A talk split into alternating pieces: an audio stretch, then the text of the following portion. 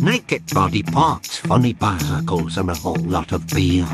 This is a new episode of the world famous podcast for Indie Press. Voll, voll, Presse, Presse, Presse.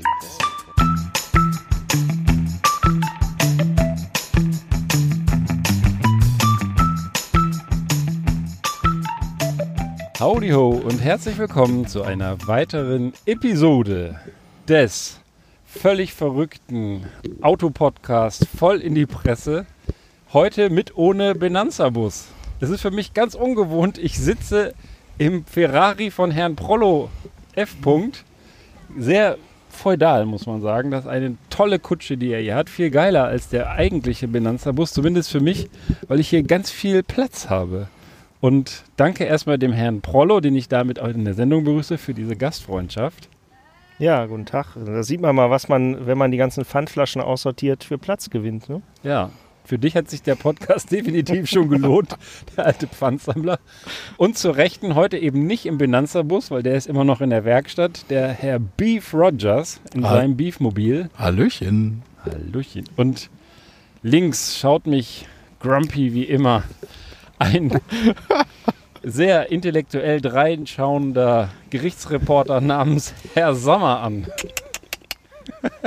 Der heute nicht meckert. Oh Gott, oh Gott, der ist richtig, der ist richtig gut drauf. Ja. Man könnte meinen, wir sind kurz vor der Urlaubszeit. Die Türen sind auf, das Wetter noch stabil. Heute kracht's richtig. Ja, spätestens nach der Sendung hier im Wetter. Ja, über uns. Ja. Aber äh, schön, ne? Schön, schön hier. Also die, dieser Podcast, ich finde, wir brauchen so eine Reality-Show eigentlich, weil das Ganze drumherum ist eigentlich viel geiler als unser Podcast. Das, was die Zuhörer mitbekommen, ist eigentlich der langweilige Part im Vergleich zu dem, was wir hier immer auf diesem Assi-Parkplatz abziehen, Woche für Woche, mit Umbaumaßnahmen und Kabel aus dem Auto. Ja, aber die Ecke hier ist doch schön. Hier kannst du, ist fast Bundesgartenschau hier. Ja, wir gucken hier ins, ins Grüne. Vielleicht ja. mache ich da gleich nochmal ein Foto von. Ich meine, es gibt auch so einzelne Stellen, die irgendwie offensichtlich besser gedüngt sind, weil da ist das Gras definitiv höher. Ja, und hier sind auch schon Ja. ein paar Mal Häschen durchgehoppelt und Beef, Beef, du hast nur nicht aufgepasst. Das sind die Stellen, wo du und der, der, der Ben Cartwright immer, wo ihr immer hinpullert hier namen. das, Ja, darauf mal, habe ich, da haben wir natürlich- schon abgesägt, weil der so lediert war. darauf hab ich natürlich ab, angespielt, wobei ich, glaube ich, der Einzige bin, der hier noch nicht hingeseicht hat. Das stimmt, du machst das immer direkt ins Auto. Ja, ja Deswegen bin ich froh, dass du heute in deinem eigenen sitzt und wir eine trockene Sendung, zumindest in diesem Bus, äh, über uns Brauche ich noch eine andere Strategie heute. Wie sieht's aus? Wollen wir direkt mit was zu trinken starten, weil es ja sehr warm ist Ja. und ich auch sehr gesundheitsbewusst unterwegs bin und dann darauf bauen? Also ich habe auch direkt was Ah, mitgebracht. da das ist ein schönes. Stichwort irgendwie. Jetzt hänge ich nämlich aus dem Fenster. Sag mal, Aber der lässt jeden verhungern. Weil man eins sagen kann, der ist nicht wählerisch, der lässt jeden äh, verhungern. brauchst du geöffnet? Ja, Mensch, guck mal, also mach einen langen Arm. Ich habe unter der, unter der Maske habe ich noch einen äh, Öffner Nee, versteckt. Hat er selber. Zähnen. Nächste. Zähne ist besser als Augenhöhle. Warte, ich mach dir auf. So. Ah, danke schön. Ach, du hast schon. Super. Schreckenskammer. Ja, ich weiß nicht, kennt ihr das? Das nennt sich äh, Schreckenskammer. Das ist ein Kölsch. Ach, wie schick. Und, Tolles ähm, Kölsch, Würzköln. Ja, genau. Und das ist auch so eine schöne kleine Bauarbeiterflasche, aber in klein. Genau, das ist wieder so eine 033 Maurerkanne quasi. Ja, das, das, äh, wo du die immer auftreibst. Das ist schon. Ich hatte eigentlich auch was ganz Tolles für euch besorgt. Das spare ich mir jetzt aber auf fürs nächste Mal. Und da werde ich euch richtig verwöhnen. Oder nach der Sommerpause. Vielleicht müssen wir mal ganz kurz über die Sommerpause sprechen, bevor wir hier inhaltlich einsteigen. Weil Also ich würde jetzt erstmal inhaltlich beim Bier einsteigen, wenn das mal okay wäre, noch einen Schluck first trinken. things first. Das Ja, stimmt. das- Prost. So, Ja, guck mal, jetzt kann also- ich mit dem Herrn Ja. Polo heute mal anstoßen. Ja. Ja, Und durch Prost, die offene. Tür auch, auch mit die dem Sommer- Herrn Sammer. Und komm, den langen Arm, den gebe ich dir jetzt. So. traumhaft. Großartig. Das ist ein Bild von außen hier, so drei Autos, wo die Bierflaschen rausgehalten werden. Das ist fast wie im Mallorca-Urlaub. In Mallorca. Ehrlich. Obwohl in Mallorca möchte ich jetzt nicht sein. Habt ihr mitgekriegt, hier irgendwie 800 Schulkinder während Klassenfahrt mit Corona infiziert. Was Nee. war denn das für eine Klassenfahrt? Ja, das sind mehrere Klassen, die da wohl äh, ähnliche Ziele, ist ja in Deutschland auch nicht anders, ansteuern und ähm, die sind irgendwie alle mit derselben Fähre gefahren. Das ist so eine Gemeinsamkeit. Und äh, mittlerweile sind sie, kommen sie schon auf 800 angesteckte Kinder. Du Scheiße. Das sind mehrere spanische Schulen wohl auch, also das ist richtig dumm gelaufen. Sagt man nicht auch immer Virenfähre beim Impfen? Da brauchen die auch immer so eine Fähre, die dann den Impfstoff transportiert. Vielleicht äh, hängt das damit zusammen. Vielleicht verwechselst du das mit über den Jordan gefahren zu werden. Ich meine, als ich mich Ja. mit den Impfstoffen beschäftigt habe, dass man irgendeine Fähre braucht, die dein, die quasi die Antikörper äh, oder den Stoff, der die Antikörper hervorrufen soll, in, de, in deinem Organismus transportiert. Ich dachte mal, das nennt man Virenfähre, aber das ist vielleicht auch völliger Mumpitz. Ich rufe Ja. jetzt hiermit, wir, wir, wir machen jetzt ein Call-out oder Ja. Shoutout, aber immer das heißt für Christian Drosten. Bitte, bitte melde dich. Wir erzählen völligen Mumpitz und verblöden die Gesellschaft. Also klär das doch mal auf in einem. ja, in jetzt, haben wir, einem jetzt haben wir ja einen, Vor, einen Vorwand, den anzurufen. Virenfähre. Ja. Ich finde Christian Drosten ganz toll. Christian Drosten Fanclub. Und vielleicht, wenn er sich meldet, könnten wir ihm als Dank, da müssen wir auch noch ein bisschen warten, ein selbstfahrendes E-Bike anbieten. Habt ihr sowas schon mal gehört? Ein selbstfahrendes E-Bike. Mm, Klingt äh, Ich, hab, Wackelig. ich, ich weiß jetzt nicht, was mit selbstfahrend gemeint ist, aber äh, das äh, E-Bike muss ja eigentlich, funktioniert ja so, dass du auch treten musst und nur eine Unterstützung kriegst. Und es gibt aber wohl eben auch den Trend dahin, dass man ganz ohne Treten fahren kann. Genau, das, das ist, das kann das auf jeden Fall auch, aber was das insbesondere auch kann, das hält sogar für dich das Gleichgewicht. Das fährt komplett selbstständig. Das steht sogar angeblich im Stand. Du kannst das da hinstellen und das hält den, das fällt nicht um. Das ist so also was ein für ein Prollo. seitwärts, ja. Pass auf, jetzt noch nicht, noch nicht den, den, am Ende gibt es noch einen Kommentar, der hier steht. Also noch nicht spoilern, bitte, falls du das kennst. Nee, ich kenn's ist, nicht. Ist, ist nicht vom Prollo, aber könnte man meinen. Also wie so ein, wie so ein Segway in quer oder was? Das ist einfach ein normales Fahrrad. Das ist so ein Fixie, guck mal hier, das ist so ein normales Fixie, wie man das kennt. Da ist halt jede Menge Technik dran gebaut, so Antriebsdingen auf dem Reifen, dass, dass du Hat halt. das äh, irgendwie so, so Metallklöten, dass das nach rechts und links schwenkt? Oder? Nein, das hat so ein, das hat so ein ähm, Schöne Idee. Metallklöten nennt, nennt man das nicht, sondern ein Gyroskop-Schwung, eine Gyroskop-Schwungscheibe. Ja. Und dieses Gyroskop, das ist auch in den Gimbals immer drin für die Gleichgewichtssteuerung. ich hast muss mich da für jetzt? die Hintergrundgeräusche was? entschuldigen. Der Sammer. Der Sammer fängt an, Ja. sein Auto zu waschen.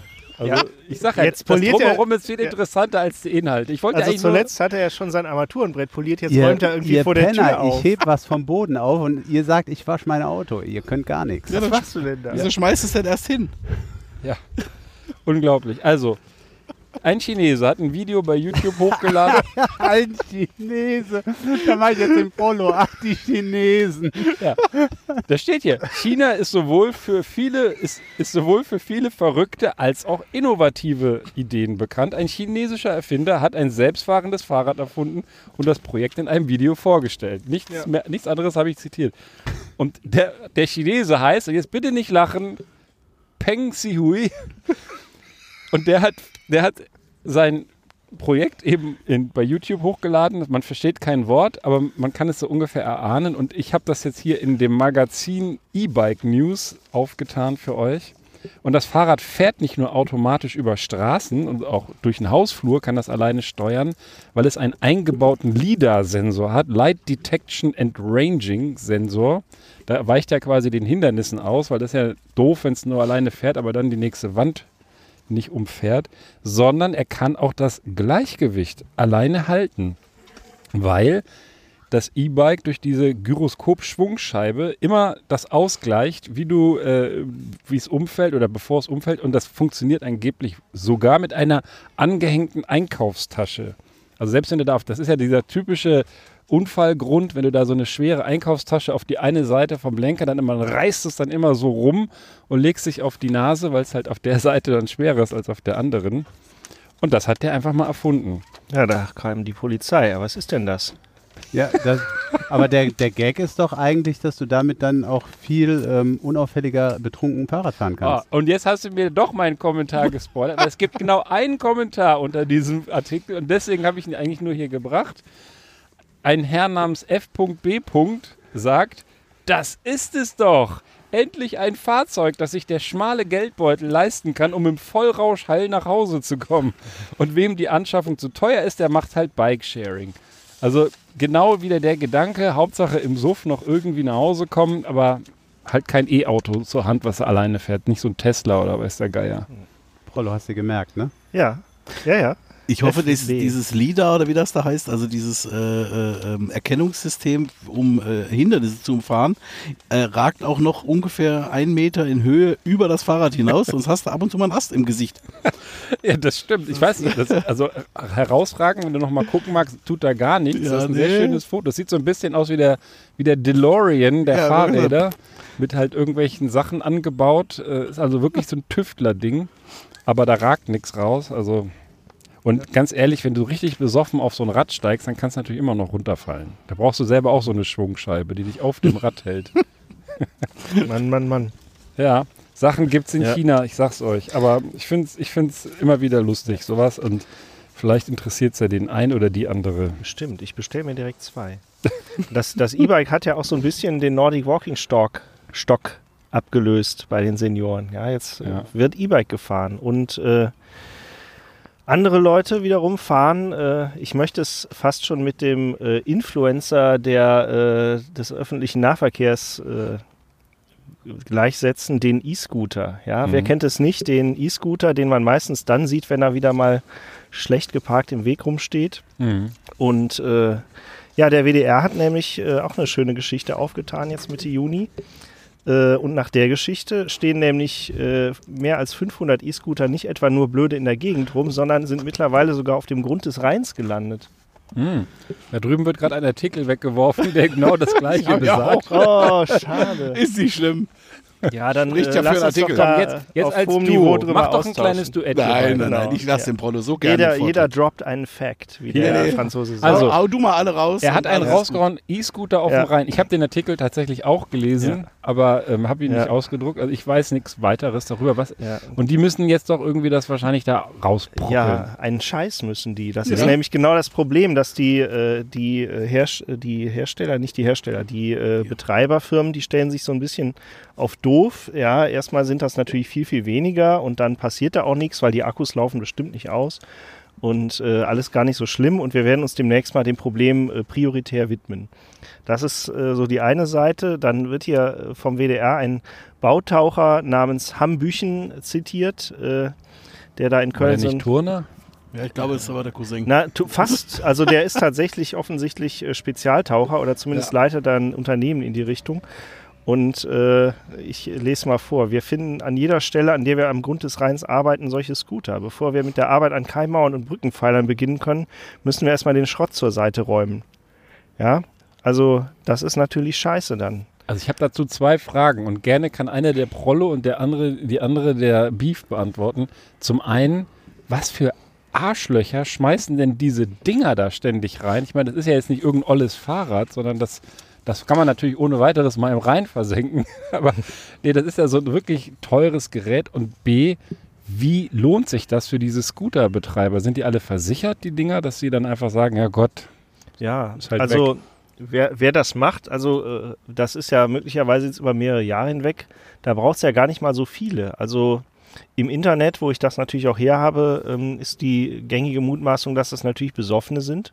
Ja, dieselben, die gerade mit dem äh, Gyroskop-E-Bike äh, auf der Hohenzollernbrücke angekommen sind, halten an und sehen, ah, E-Scooter, schmeiß ich mal runter. Ja? Oder ich gerne auch habe jetzt in was Gruppen. Genau. Ja gut, äh, nee, das ist aber tatsächlich ein Problem. Ja, die Dinger äh, verschwi weder verschwinden die von selber, noch ähm, weiß man, wie viele es jetzt eigentlich sind, aber man weiß, dass es viele sind. Und äh, die Anbieter oder zumindest einer, der hier zitiert wird, äh, der erzählt dann was vom Pferd, nämlich, dass er den sogenannten Verein Krake ähm, unterstützen würde. Das, die sind irgendwie so auf äh, Aufräumen im Rhein spezialisiert, glaube ich. Und äh, dummerweise weiß das Unternehmen oder zumindest dessen Gründer aber nichts davon und sagt auch, wir haben überhaupt nicht die Technik und äh, die Fähigkeit, solche Fahrzeuge aus dem Rhein zu holen oder aus dem Strom zu holen.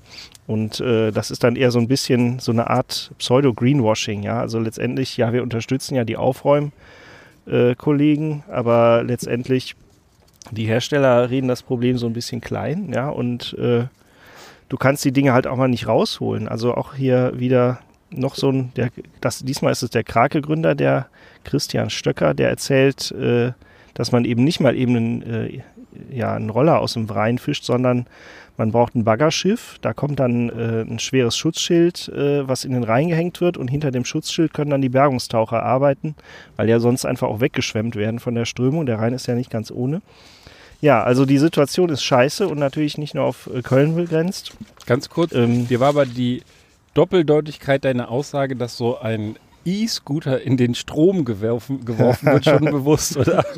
Hast du wahrscheinlich wieder extra gemacht, ne? Der Meister des Wortwitzes. Ja. Ja, aber wenn allein in Köln 500 Dinger angeblich irgendwo auf dem Grund liegen, und dann ist das ja deutschlandweit, was weiß ich, wie viele tausend. Äh, jetzt nochmal auch auf die Frage zurückkommend von Ben Cartwright. Das kann sich doch nicht rechnen. Sag mal, ich habe so ein Ding noch nie äh, gemietet. Ich sehe immer nur so. das kann, doch- äh, das kann ja. doch nicht so, so teuer sein, wenn ich die ganzen Idioten sehe, die das mal eben kurz für eine Fahrt vom Bahnhof äh, zu was weiß ich was mieten. Das, das kann doch nicht so teuer sein. Woher rechnet sich das dann? Die Dinger sind ja in der Herstellung schon äh, teuer. Ja, das ist die gute Frage. Also ich, hier wird ein Unternehmen zitiert, das nennt sich äh, Tier, das kennt man ja dann wohl. Äh, die haben 1800 E-Stehroller und 500 E-Mopeds. Und wenn es jetzt in Köln beispielsweise vier, vier Anbieter gibt, sagen wir mal ähm, abgerundet 7000 von den Dingern und 500 sind im Rhein, dann bleiben ja die meisten noch übrig. Ja, also wobei aber das ist ja jetzt nicht schon von seit gestern, sondern so über die Jahre, muss man sagen. Also ich meine, ich habe jetzt äh, die Typen zwar, die die mieten, irgendwie Idioten genannt oder so. Eigentlich habe ich da überhaupt gar nichts gegen, weil ich es eigentlich äh, sogar eine ganz äh, gute Alternative zu irgendwie Autofahren auf kurzen Strecken finde. Ähm, aber ganz ehrlich, das, der E-Roller ist nicht das Problem, sondern dieses, äh, dieses System, dieses Leihsystem. Ähm, in dem Moment, wo du, wo du äh, an die herantrittst, mit einem Gesetz oder was weiß ich was an die Hersteller oder an die Vermieter und denen die Pflicht auferlegst, die Dinger da aus dem Rhein rauszuholen, dann kannst du aber davon ausgehen, dass die sich irgendein System ausdenken, dass die Dinger nicht dauernd im Rhein landen. Oder ja, beziehungsweise die, sich das Ganze nicht mehr rechnet. Ja. Ja, gut, aber äh, ich, ich gehe mal davon aus, man kann sicherlich auch irgendwie mit gewissem äh, technischer, technischer Finesse sich auch irgendwas ausdenken, Mhm.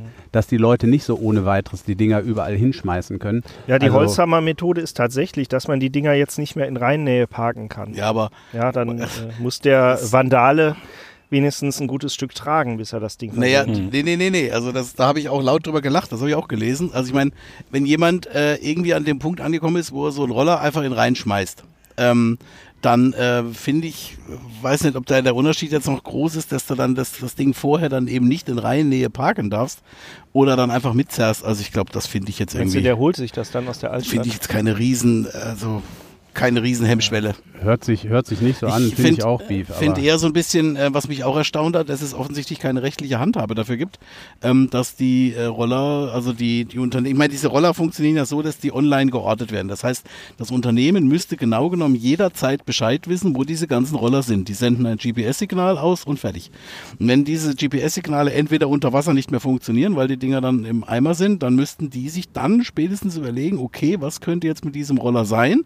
Wo hatten wir zuletzt Kontakt? Und dann sehen sie dann irgendwie, ah, ähm, Rheinufer oder Brücke oder was auch immer, dann kann man schon einen relativ schnellen logischen Schluss ziehen, das Ding ist im Rhein gelandet. Und ähm, dann finde ich, es ist ein bisschen schwierig, dass die sich hier rausahlen können und einfach offensichtlich so keine richtige rechtliche Handhabe ist, dass dieser Proll da rausgezogen wird. Genau. ist, das, ist, das nicht eine, ist das nicht ein klassischer Fall für unseren Freund da? Ich habe den Namen vergessen von der Umwelthilfe. Der wird doch die Typen jetzt bestimmt verklagen, wenn Ja, er diesen Podcast hört. Der hört uns ja immer zu, weil wir ständig über ihn berichten und seine Aktion. Und das ist wir so ja ein nicht klassischer, ja, das ist ja ein klassischer nächster Shoutout äh, an die Umwelthilfe, die mir zwar als Dieselfahrer das Leben schwer machen, aber hier doch wirklich mal unter Umweltgesichtspunkten einschreiten könnten, weil das ist ja so typische Zustandshaftung, die, Genau. da, die da greift. Du stellst da so ein Mietobjekt hin, das versenkt sich im Rhein oder wird dort versenkt, von wem auch immer.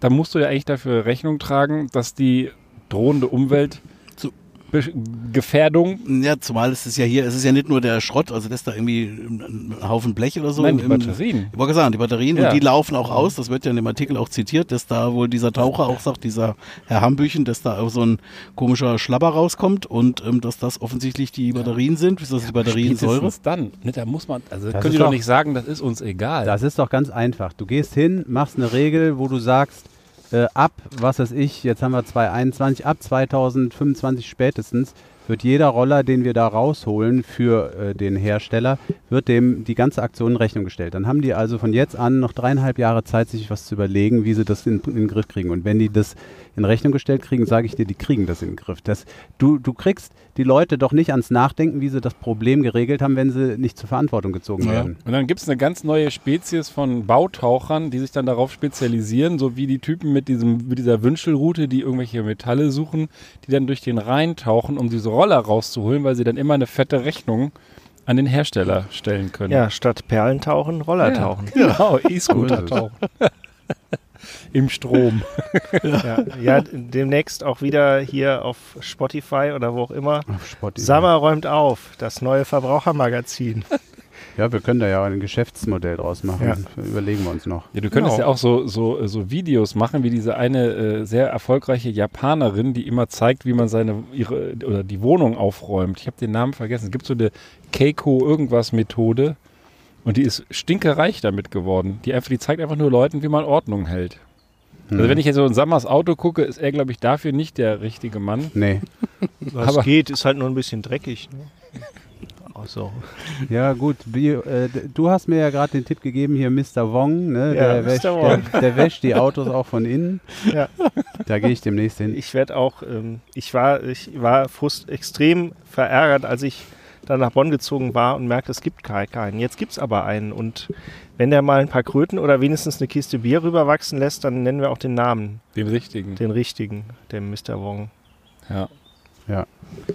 Apropos Mr. Wong, jetzt habe ich überhaupt keine Überleitung, aber ich mache das jetzt so wie der Beikircher früher. Apropos Blitz. und fange hier einfach äh, an. Ähm, ich hatte ja letzte Woche, nicht letzte Woche, das wir sind ja im zweiwöchigen Rhythmus, wenn ihr euch erinnert, ähm, hatte ich kurz einen Einwurf gemacht äh, zum Thema äh, Schweineschlachtung und dass das äh, so elendig hier in Deutschland praktiziert wird. Ähm, also, dass das äh, schon wirklich äh, Tierquälerei mitunter ist. Ähm, wie die Tiere da betäubt werden, bevor sie dann abgestochen und, werden und ausbluten dürfen. Ähm, und dann habe ich, mir habe ich mir ja selbst im Podcast die Frage gestellt, wie ist das eigentlich, wenn ich mir hier so ein, so ein Bio-Schweinefleisch kaufe? Ja. Ist das dann nur während seines sozusagen zu Lebzeiten Äh, äh, besser behandelt worden? Du meinst jetzt diese 1, 2, 3, 4, ne? Mit diesen Haltungsstufen. Äh, Genau. Stufen Genau, wieder. da gibt es ja, diese Haltungsstufen, also die, die großen äh, wie Aldi, die haben sich ja diese 1, 2, 3, 4 gegeben, wo äh, ähm, 1 das Schlechteste, 4 das Beste ist. Und dann gibt es ja noch äh, eben Bio-Fleisch, ähm, da gibt es ja auch irgendwelche Regelungen, wenn du das Bio nennst. Ähm, werden die nur besser gehalten oder äh, sterben die sozusagen auch humaner? Und dann habe ich äh, diese Frage, ähm, hatte, ich, hatte ich mir ja gestellt und dann habe ich gedacht, ich muss mal nachschauen und habe jetzt hier was gefunden von der bekannten Zeitschrift Schrot und Korn. Ähm, Schlachtet Bio besser heißt der Artikel. Der ist schon ein paar Jahre alt zugegebenermaßen, aber er ist eigentlich immer noch ähm, aktuell. Und ich nehme die Antwort mal ganz kurz vorweg. Ähm, leider lautet die Antwort im Wesentlichen Nein. Ähm, die, die, die Schlachtmethoden sozusagen sind dieselben. Ähm, insofern ist da, also so für mich jetzt so als Verbraucher, der sagt, ich bin bereit, mehr Geld auszugeben, ich bin bereit, Biofleisch zu kaufen, in puncto Töten nicht viel gewonnen. Ähm, was aber anders ist, ist, dass die Tiere irgendwie getrennt von, von diesen äh, anderen Schlachtvorgängen äh, geschlachtet und verarbeitet werden müssen. Ähm, was Also, also die müssen nicht über diese Schweine Green Mile laufen oder was? ja, die, die, das, das muss halt Schweinegreen. Das muss halt einfach- einfach schlicht und einfach getrennt werden, weil sonst ist es halt irgendwie nicht mehr Bio, wenn das jetzt auch mit den Nicht-Bio-Schweinen sozusagen in einem Ablauf äh, äh, gemacht wird.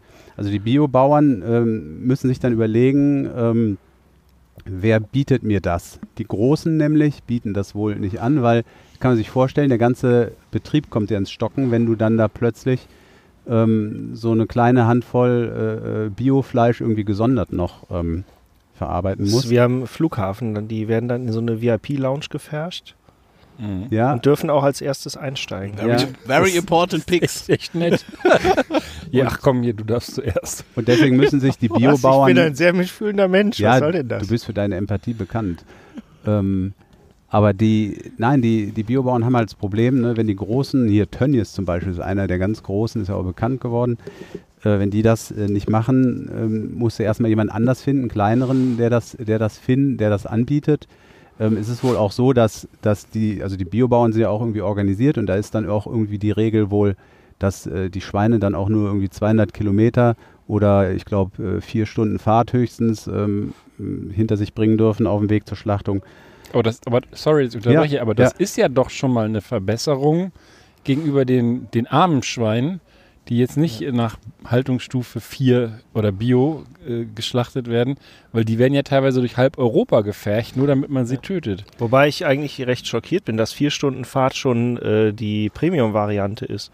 Hm. Ja, ähm, das, das, ja, das ist in der Tat, das ist auch schon recht viel. Äh, ich meine, 200 Kilometer ähm, ist, wie gesagt, oder vier Stunden. Vielleicht schaffen sie es auch schneller, aber andererseits mit so einem Schweinetransporter bist du wahrscheinlich nicht so wahnsinnig schnell unterwegs. Ähm, Was machen die denn, wenn die im Stau stehen? Kriegen die denn alle einen Fangschuss am Bremsstreifen oder? Dann hast du einen Schweinestau. Dann hast du, hast du einen Schweinestau. Aber nein, aber das eigentliche Traurige ist ja, ist ja, dass, ähm, dass die EU auf der einen Seite ähm, äh, alles Mögliche regelt und äh, zum Thema äh, Tierwohl beim Töten sagt die äh, Öko-Verordnung heißt die wohl, hier laut diesem Artikel, ein Leiden der Tiere ist während der gesamten Lebensdauer der Tiere sowie bei der Schlachtung so gering wie möglich zu halten. So, das ist natürlich toll. Da kann man irgendwie nicht so richtig viel mit anfangen. Und da sagt dann zum Beispiel jemand vom äh, Deutschen Tierschutzbund hier in dem Artikel, ähm, dass äh, die, die Vorschriften, die es gibt, so auch häufig ähm, dann missachtet werden oder es nicht gelingt, sie einzuhalten. So gehört es auch zur Realität, dass nach wie vor Tiere in die weitere Verarbeitung wie den Brühvorgang gelangen, bevor sie tatsächlich tot sind. Boah. Das hört sich richtig fies an. Ich habe mir das Zitat ehrlich gesagt jetzt ganz absichtlich äh, gebracht, auch wenn es fies ist. Einfach nur. Ähm, weil du ein fieser Typ bist. Weil ich, ja genau, weil ich, weil ich euch so richtig äh, ein, reinwürgen will und die Laune verderben will. Nein, sondern einfach nur nochmal, um auch irgendwie so ein bisschen ähm, deutlich zu machen, dass wir alle echt unseren Fleischkonsum irgendwie so ein bisschen reduzieren sollten. Ich bin ja selber kein Vegetarier, Veganer schon gar nicht.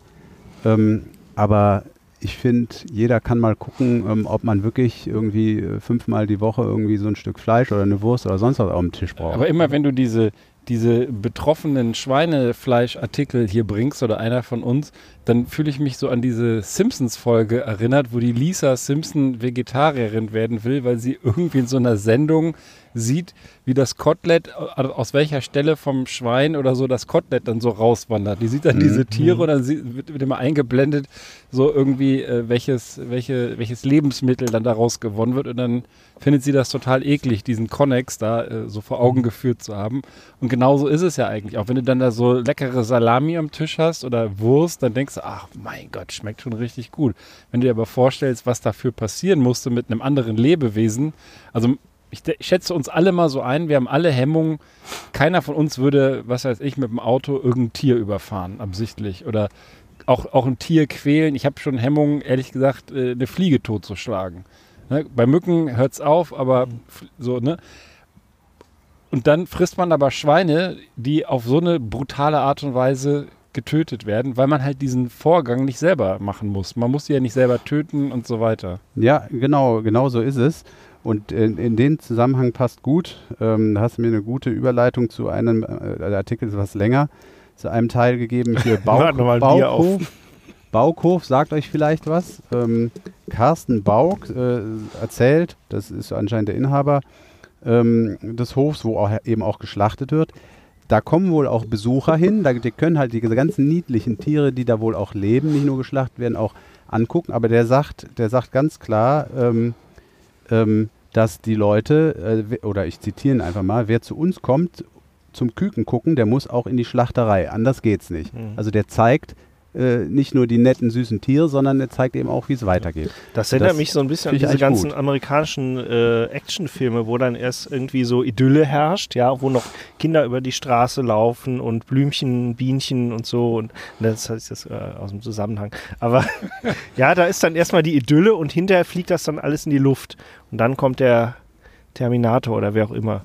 Ja, ja, und der, rettet die alle. genau, der Prollo, das war ein wertvoller Ja, aber ein- überleg mal, du gehst, aber das, das, das ist doch, ich meine, wenn du er in die Schlachterei gehst, weißt du ja schon ungefähr, was du zu erwarten hast. Ja, aber wenn du zum Küken gucken gehst Ja, stimmt. und Das- hinterher werden die alle niedergemäht, Ja, zum Küken gucken, der sagt hier übrigens auch, da sind wir immer noch beim Bauk, beim Herrn Bauk, ähm, dass er Wert drauf legt, dass jetzt äh, zum Beispiel bei den Hühnern und Puten, äh, dass die von Hand gestochen werden und nicht von Maschinen. Denn er sagt, das finde ich, das finde ich ein beachtend, äh, bemerkenswertes Zitat, wer nur schlachtet, verroht, sagt er. Also äh, du musst also auch die Tiere kennen, sagt er damit, äh, die du tötest und mit denen auch irgendwie umgehen und nicht nur sozusagen der, der, der Töter sein, der aber irgendwie mit Ja. den lebenden Tieren gar nichts zu tun hat. Ne? Ich, find, ich finde, an der Stelle sollten wir mal den äh, Experten für alle äh, Schweine- und Fleischfragen Beef Rogers hier ins Spiel bringen, der schon die ganze Zeit mit der Unterlippe zuckt. Nein, nein, nein. Ich darf mich vorstellen, Veggie Rockers. Rogers. Seit, seit eben. ja, genau.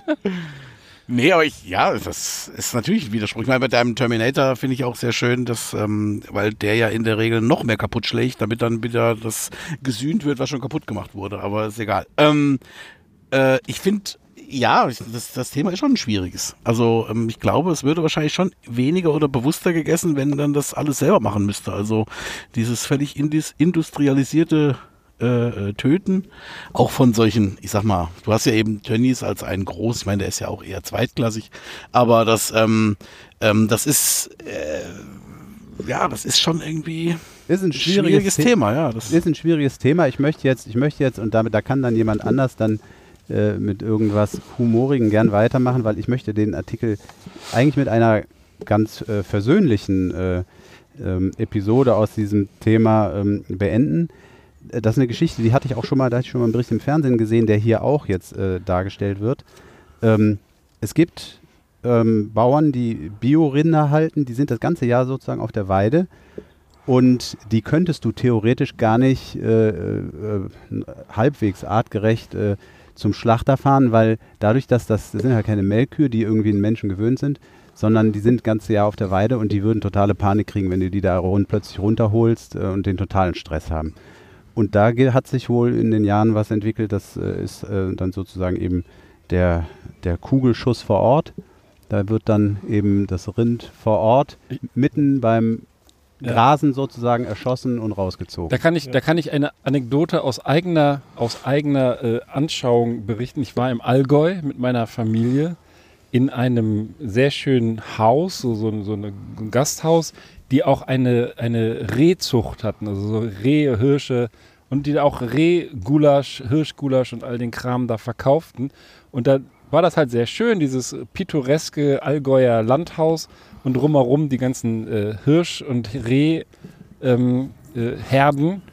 Und der in den, in den zehn Tagen, die wir da waren, hat dann der Chef da, der, der Hausherr, gesagt: So, nehmt mal jetzt die Kinder ins Haus, jetzt knallt es gleich hier.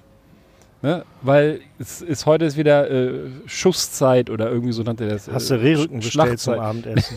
Nee, ich, ich hatte jetzt, äh, ich hatte tatsächlich welchen gegessen da und auch mitgenommen, aber der hat dann regelmäßig sich auf seinen Balkon gestellt mit einem Jagdgewehr und hat die quasi live aus der Herde rausgeballert. Ne? Dann hat es geknallt und fiel einer um.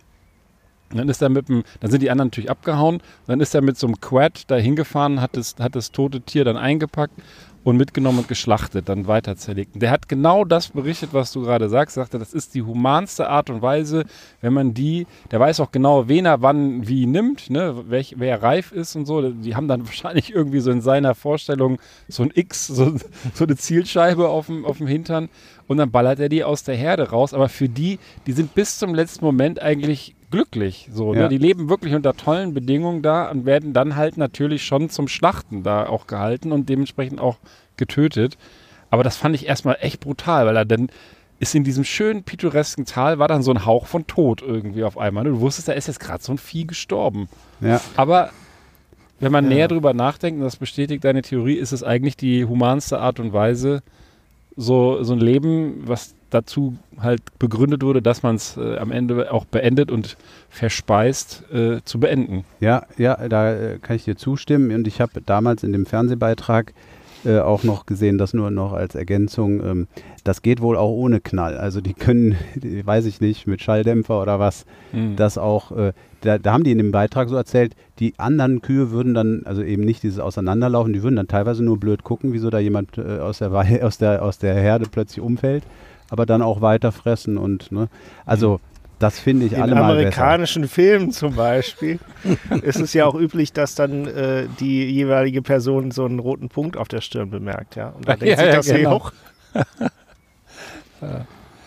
Ja, Ach. okay, zu dem Thema könnte man noch wahnsinnig viel ausführen, aber äh, Ja. Das soll es dann mit dem Schlachten für heute gewesen sein. Ah, hat der Beef vielleicht wieder was, einen fettigen Beitrag zur Nee, Abwechslung? ich habe keinen fettigen. Fettigen, oder? Fettigen, ja, schön. Nee, habe ich Das ist doch tatsächlich. Veggie was. Saftiges. genau, nichts. Ähm, sagt euch das Wort Dickpics was? Sag ich ich meine doch. jetzt nicht irgendwelche Pimmelschweine oder Schweinepimmel, sondern ähm, Dickpics. Pimmelfotos. Pimmelfotos, so Ja. ist das, genau. Das, äh, es ist unglaublich, wie du immer in die Fußstapfen deines Vorgängers trittst, weil auch der hatte schon mal den Beitrag oder einen Beitrag zu Dickpics ah, sehr schön. hier und ähm, hat sich, glaube ich, damit bei verschiedenen Familienmitgliedern nicht so beliebt gemacht. Also pass auf, was du jetzt sagst. Ja, Sonst sind wir dich auch gleich wieder quitt. geht's.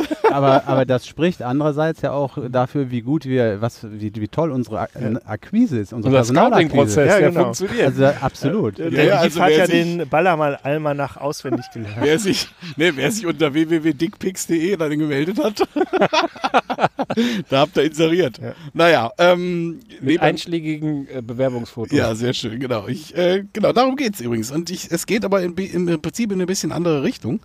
Ähm, und zwar geht's hier um eine Frau, das ist eine Engländerin, Zoe Skyman oder Scarman, ich weiß nicht, wie es ausgesprochen wird. Die ist in der Londoner Unternehmensberatung, arbeitet die und ist aber auch soweit sehr aktiv im Internet, hat auch ähm, Follower über ihre Prof äh, Instagram und so weiter und so fort. Naja, und die ähm, hat jetzt, die Grippi, die bekommt regelmäßig irgendwelche Dickpics geschickt, ohne es zu wollen übrigens. Ganz überraschend. Und ähm, möchte sich dagegen wehren, indem sie sagt, naja, dann ähm, werde ich diese Dickpics jetzt als N NFTs irgendwie ähm, verewigen. Das heißt, ich clever. möchte die als Not Fungible Token, das sind also quasi so eine Art Echtheitszertifikat, die dahinter liegt und Für dann digitale Inhalte, Genau, ne? und dann ist es Das ist nicht ja so mehr ein Hobby von löschbar. Ben auch. Also jetzt nicht die Dickpics, sondern die NFTs. Ja, gerade wollte ich einhaken. Das mit dem Not Fungible, das hatte doch der, der Prollo auch schon mal irgendwas hier. War das nicht irgendwas mit äh, Fungiziden? ja. Also ich fand die Idee ganz schön, weil sie sagt, das ist natürlich ätzend, wenn dir irgendein Idiot äh, oder mehrere Idioten da irgendwelche Pimmelbilder schicken, die du in der Regel nicht angefordert hast und ähm, die du auch gar nicht sehen oder haben willst. Und ähm, das ist natürlich sexuelle Belästigung, ähm, ist aber, und das ist das Ulkige, nicht illegal. Und Das ist nicht illegal. es ist nicht illegal. Wo das denn? schreibt aber ist es denn nicht dann wenigstens illegal, die Dickpics irgendwie als NFT zu verticken? Das ist illegal. Weil das ist ja Urheberrecht. Ja, aber genau. dann, äh, und das ist ja das Perverse an dem ganzen ist- System. ja. Ja. Und das ist das, wo sie auch gegen angeht. Also sie ähm, hat halt gesagt, es wäre halt ein Irrsinn, dass es im Prinzip diese äh, Form der sexuellen Belästigung nicht illegal ist. Und ähm, also wenn sie jetzt irgendeinen Account hat oder Follower und einer von denen schickt ihr dann irgendwelche unerwünschte Direktnachrichten, zum Beispiel so ein Pimmelfoto, dann ähm, ist das erstmal per se nicht illegal. Ah, das finde das find ich schockierend. Das Ja, hätte ich ich echt auch. gedacht, dass das, Das hat mich auch erstaunt. in Ordnung ist. Genau, das ist hat das mich hier auch erstaunt. so? Das ist ja jetzt England. Das ist England. Ähm, ich habe es jetzt hier für Deutschland nicht recherchiert, sondern ich fand es erstmal, ich meine, es- auch England ist ja an sich erstmal ein seriöses Land und ähm, mit einer durchaus langen Rechtstradition. Also das ist ja gar nicht so, dass die jetzt erst vor drei Wochen irgendwie um die Ecke gekommen sind mit dem Thema. Und ähm, das hat mich erstaunt. Ähm, ich fand die Idee erstmal sehr witzig, dass sie da jetzt da so NFTs draus machen will. Das ist eine erstmal eine ganz coole, ganz gute Ja, aber was Reaktion. bedeutet das denn genau, was, dass sie das macht? Also, ja, ähm, sie sagt halt, ähm, kann man, damit kann man, also wenn man diese NFTs dann, also diese Fotos als NFT quasi hat, dann hat man, kann man das etwa als digitale Kunst über spezielle Marktplätze gegen Kryptowährung verkaufen. Und das ist so die Grundidee dahinter. Das heißt also im Prinzip, die können dann, man kann dann sagen, so, das ist von dem User XY und der äh, hat dieses Foto geschickt und das ist jetzt Kunst. Und in dem Moment ist das auf dem öffentlichen breiten Markt, also überall da, wo er es nicht haben will. Und ähm, das ist so die Grundidee dahinter. Und ähm, wie gesagt, sie möchte im Prinzip gar nicht, dass da jetzt so ganz viele äh, äh, Penisbilder da auf diesem Blockchain, das ist zum Beispiel, das ist so äh, Bereich, ähm, da haben, sondern äh, ja, sie möchte eigentlich ehrlich gesagt, dass sie gar keine Bilder mehr kriegt. Das ist der, für sie der wesentliche Punkt und das Ja. ist so ein Weg. Und, Und da gibt es da gibt's noch einen anderen Weg. Ich habe jetzt gar keinen Artikel dazu dabei, aber das erinnert mich gerade daran. Ich habe auch letztens über eine Dame gelesen. Das scheint ja ein Problem zu sein, das viele Frauen haben. Und die macht es so, ähm, und ich weiß gar nicht, ob das dann auch legal oder illegal ist, aber die macht es so, die kriegt halt von einem Typen, nennen wir ihn mal Herbert, so ein Foto von Herberts äh, äh, Dickpick, was auch immer. Nennen, nennen lieber Hubert. Nennen wir Hubert schickt sein Herbert an, an die Chantal. Und dieses, diese äh, Frau, die ist dann hingegangen und hat dann, wenn sie dann von Dieter auch seinen Hubert geschickt bekommt, hat dann Huberts Herbert an den Dieter geschickt. Also sie hat quasi diese Dickpics weitergeleitet Ach an so. andere Typen, so als Antwort. ne? ah. Die, die schicken dann, der eine schickt dann sein Clever. Dödel und kriegt dann als Antwort den Dödel von dem anderen, der ihr das schon geschickt ist ja auch hat. eine das coole hat die, Idee. Das hat die so Idee, gemacht ja. und das hat die halt voll angeekelt, diese Männer, weil das natürlich nicht ihr eigenes Teil war, sondern das von einem anderen Kerl. Ne? Und das fand die dann so, oh ah, Gott, ne? was, was soll das? Und waren dann so richtig, ja, im Endeffekt ja bloßgestellt, weil sie genau das Gleiche mit ihr gemacht haben. Wenn du ganz fies sein willst, kannst du die auch noch so ein bisschen nach Größe sortieren. Ja, aber ich finde es, also ich meine, finde das wirklich ulkig. Also dieses, also sie schreibt das hier auch. Also es ist tatsächlich, ähm, also ein, ein Dickpick ungefragt zu versenden ist nicht illegal. Aber wenn ich aus dem Dickpick tatsächlich ein NFT machen würde, könnte ich wegen Racherpornos strafrechtlich verfolgt werden. Dafür gibt's dann wohl, und das ist halt ähm, das Bizarre bei der ganzen Geschichte. Und ähm, also das ist sicherlich auch eine Möglichkeit, was du da gerade skizziert hast. Hast natürlich einen relativen Aufwand, weil da ständig dann irgendwie so ähm, äh, Pimmelbilder hin und her schickst oder weiterleitest, was ja auch nicht immer die freudvollste Tätigkeit des Tages ist. Ich äh, stelle mich aber auch, stelle mir so vorher auch die Frage, also warum verschickt man überhaupt Pimmelbilder? Das, dazu habe ich ja eine ganz klare Theorie schon damals. Wir müssten mal die Folge raussuchen, als der, Proll, als der, als der Ballermann das äh, vertreten hat, diese Geschichte. Das ist meine Angelroutentheorie im doppelten Sinne. Ich glaube, die Typen schleudern da ihren, ihr Pimmelbild in, in eine große Vielzahl von Accounts rein und hoffen, dass irgendeiner und irgendeine da anbeißt, wie bei so einer Angelrute. Die, die werfen das aus und erhoffen sich, dass irgendeiner sagt, ah, wie geil, ey, was für ein geiles Teil. Ja, ist wahrscheinlich ein Irrglauben, weil die wenigsten Frauen auf so eine plumpe Anmache reagieren werden. Aber vielleicht haben sie in der Vergangenheit die Erfahrung gemacht, dass selbst bei unaufgeforderten Dickpics da mal eine positive Reaktion dabei ist. Also Ja, das ist für mich vielleicht- die Angelroutentheorie. Vielleicht ist es, ist es ja aber auch so, äh, dass sie, ja, weiß ich nicht, gar nicht so sehr auf die positive Reaktion tatsächlich hoffen, sondern vielleicht sind das eher Typen, die in der Realität, also in ihrem wirklichen Leben, sich in dieser Form einer Frau nicht zeigen können, weil sie einfach keine Frau finden, die sich das anguckt. Und da ist es dann für die endlich mal eine Möglichkeit, sich einfach gegenüber einer Frau in entsprechender Pose zu zeigen. so eine Art Verzweiflungstat. Ja, so eine Art Kompensation. Apropos, Das übrigens, Ähm, ganz kurz noch, also ich würde einen Satz noch dazu sagen wollen, auch von der Frau Skayman hier. Also sie sagt auch so ein bisschen, ja, also sie ist, äh, geht eher auf diese Machttheorie, dass also Männer einfach diese Fotos senden, weil sie vielleicht äh, Frauen verängstigen wollen oder eben so ein bisschen ihre Machtposition denen gegenüber darstellen wollen. Einfach um sie, der Versuch der Einschüchterung. Das ist, Was hat so- man davon? Also Ja, das ist äh, eine gute Frage. Also ich bin tatsächlich in meinem Leben noch nie auf die Idee gekommen, irgendwelche Pimmelbilder zu verschicken. Also sei eigene oder, oder fremde. Beef, da du, da du eben das Stichwort Kunst gegeben hast, noch äh, äh, eine kur kurze kostenlose Rechtsberatung meinerseits für, Ach, die, Träumchen, für, die, ja. für die gute Frau.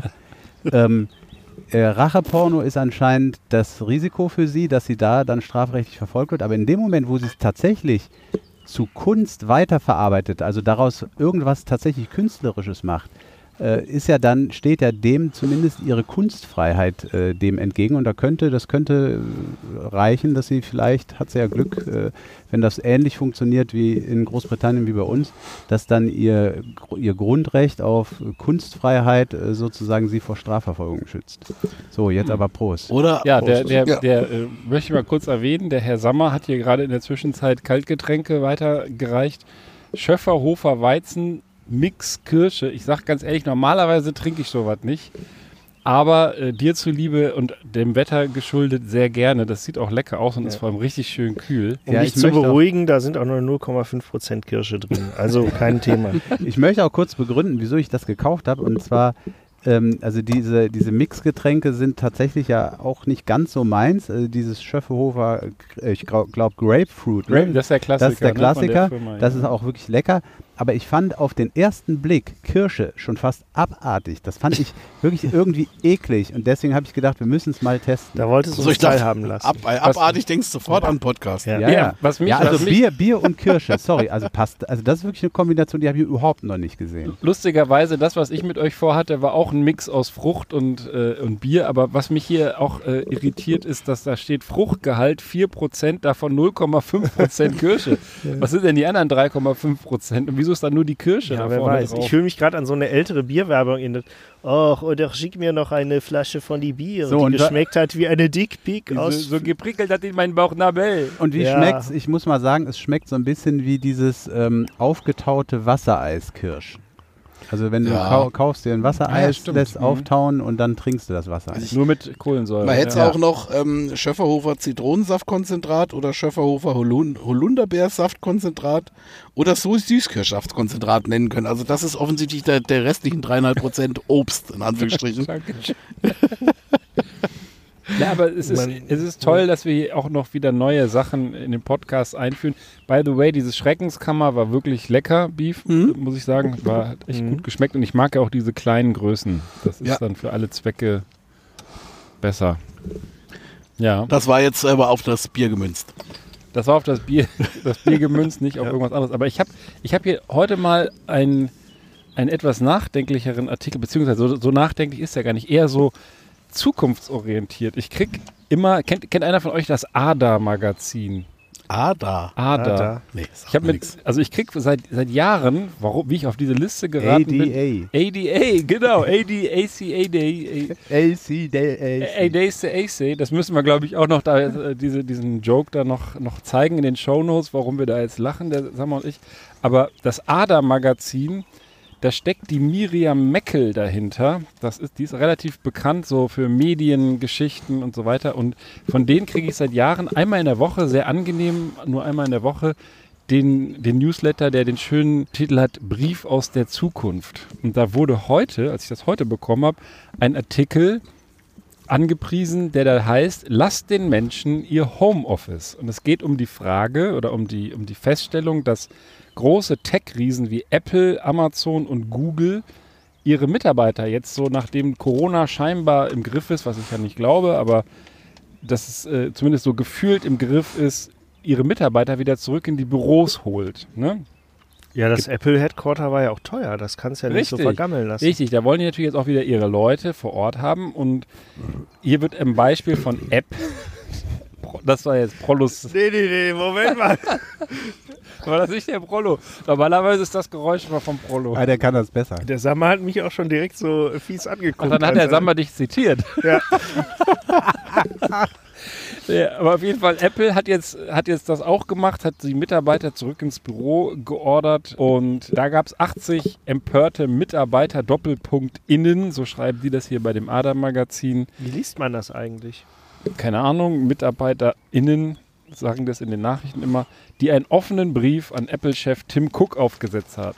Das ist sozusagen der Haben. Das ist der Anlass dieses Artikels. Ähm, und dann schreiben sie so, ja, sie wollen sich nicht entscheiden zwischen dem Wohlbefinden ihrer Familie und den Möglichkeiten, ihre beste Arbeit für Apple zu geben, bla blub. Und da geht diese Dame, das ist eine, eine Kolumnistin, die selber Chefredakteurin von Xing, Xing, sagt man glaube ich so, Xing News ist und langjährige Wirtschafts- und Tech-Journalistin Astrid Meyer, geht die gar nicht so elendslang drauf ein. Aber ähm, mündet dann im Endeffekt darum, dass Tim Cook das wohl am Arsch vorbeigeht, so mehr oder weniger, weil wer bei Apple arbeiten will, der kommt halt auch ins Büro im Zweifel. Ne? Also das, das wird nicht das große Problem sein, aber das Thema Fachkräftemangel Mängel oder Mangel ist, ist ein Thema. Ähm, wie kann man eigentlich in Deutschland, wo das vor allem äh, sehr herrscht, wie kann man denn da die Leute begeistern für, für sich als Arbeitgeber weil es da verschiedene Gruppen gibt. Ne? Manche, die wollen, die wollen gar nicht mehr ins Büro, andere wollen nur dienstags gehen und freitags, andere wollen äh, am, am Strand in Tulum arbeiten, wo auch immer Tulum ist und so weiter. Und Mexiko. Mexiko? Okay, danke schön. Sehr gern. Ich war noch nie in Mexiko. Finger Po, Mexiko. Und das ist jetzt die Frage, wie sieht das Ah. Büro der Zukunft aus? Und da hat die auch, und deswegen bringe ich das hier natürlich, weil es ist ja der Brief aus der Zukunft. Da bringen die hier auch eine, ein Beispiel. Das Büro der Zukunft ist flexibel. Die gute Nachricht, warum soll man sich nicht aus der neuen Arbeitswelt Modelle abschauen, um die alte ein wenig in die Zukunft zu retten? Und da, ich weiß nicht, ob ihr das kennt, den Versandhandel Flaconi aus Berlin. Die werden hier als Musterbeispiel genannt für die neue, moderne Arbeitswelt. Und deswegen die Frage an euch, wenn ihr jetzt ähm, mal einen Schritt zurückgeht, ne, das ist Thema Homeoffice, was, wie würdet ihr euch bezeichnen, als Settler oder als Traveler? Bevor ich das jetzt gleich auflöse. So rein vom Gedanken, als Siedler oder als Reisender, was, was seid ihr eher, die Siedler oder die Reisenden? So im Leben, ganz generell. Siedler, würde ich eher denken. Siedler, also mehr so der bodenständige, Ja, das, Mit äh, das, Wurzeln? das, das schließt ja irgendwie das Reisen zwar nicht aus, aber ich äh, bin jetzt nicht derjenige, der Jack Reacher-mäßig äh, äh, alle vier Wochen in einer anderen Stadt leben muss. Ja, Mhm. ich werfe auch, also ich fange meistens an, so kur kurz vor neun zu arbeiten, werfe aber schon um 6 Uhr mein Handtuch auf den, Stiel, auf den Stuhl. Und du, Beef, bist du ein Siedler oder ein Traveler? Jetzt auf der Arbeitswelt bezogen oder ja, auf die... natürlich geht es vor allem um die Arbeitswelt, aber du kannst den Hörern Also und Hörerinnen auch gerne dein ganz generelles äh, Profil Ja. offenlegen. Also ich sag mal, tendenziell äh, wär ich, bin ich tatsächlich wahrscheinlich jetzt im Wesentlichen auch den Umständen geschuldet ein Siedler, wäre aber gern mehr Traveler, sprich, also ich wäre so für diese Version 2.0. Ja, Okay. wenn ich die ganze Bagage nicht am, an der Backe hätte, würde ich auch Traveler sagen, aber so ist es ja nicht im Also wie das hier ge- ausgedrückt wird, ne, den Umständen geschuldet, die Bagage an der Backe haben. Äh, nein, so, so jetzt- spricht man heutzutage davon, wenn man Nein, Familie hat. Ich habe über meine Arbeitswelt gesprochen, mit der Ach Familie das so, nichts zu tun. Ja, Ja. es geht Mädels. natürlich, es Ich geht natürlich natürlich auch um die Arbeitswelt. Und Flaconi macht das hier vor, also keine Werbung jetzt für die, aber die werden halt hier zitiert. Die Mitarbeiter und Mitarbeiterinnen mussten sich entscheiden, bin ich ein Siedler oder bin ich ein Traveler, ein äh, Settler oder Traveler. So. Und dementsprechend wurde der Arbeitsplatz eingerichtet. Und das finde ich wirklich, das finde ich wirklich clever. Also soll heißen, die Siedler, das sind Leute, die gerne ein Büro haben, die gerne vielleicht auch ein Bild an die Wand bringen, mit den, mit den Kindern auf dem Schreibtisch und halt einen festen Arbeitsplatz im Office haben wollen. Wer sich für die Siedler-Variante entscheidet, muss mindestens drei Tage die Woche oder sogar mehr, ich glaube drei Tage die Woche, andersrum. Die Siedler müssen ins Büro kommen und können einen Tag pro Woche Homeoffice machen, ne? so wie das in vielen Betrieben auch Usus ist. Also das heißt, sie arbeiten tendenziell im Büro, haben aber einen Flexi-Tag. Die Traveler hingegen, die können bis zu drei Tage flexibel arbeiten, von wo auch immer sie wollen. Die kriegen auch das entsprechende Equipment von ihrem Arbeitgeber, um flexibel zu Hause im Homeoffice zu arbeiten und müssen andersrum zwei Tage die Woche nur im Office präsent sein, haben da aber keinen festen Arbeitsplatz, sondern müssen halt dann ihren Arbeitsplatz Genau. flexibel buchen.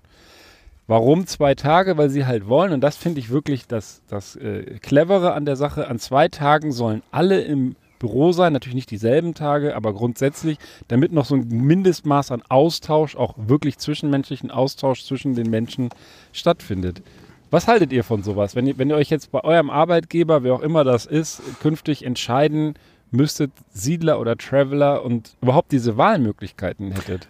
Also ich, äh, wir haben tatsächlich bei uns in der Firma die Diskussion gerade auch in diese Richtung und es geht auch tendenziell in die Richtung, dass ähm, äh, im Prinzip Angebote erstellt werden sollen, dass man zwar keinen festen Arbeitsplatz mehr hat, dass man aber auch eine gewisse Menge an äh, möglichen äh, äh, Homeoffice-Tagen im Jahr hat, auch Corona-unabhängig, ähm, und dass man da einfach dann eben, also im Prinzip eher diese Traveler-Variante, Ähm, und dass die Grundidee auch dahinter ist, dass man trotz allem immer noch mal wieder auch im Büro präsent ist. Das, Da gibt's einfach Möglichkeiten. Da geht's natürlich auch um den Austausch.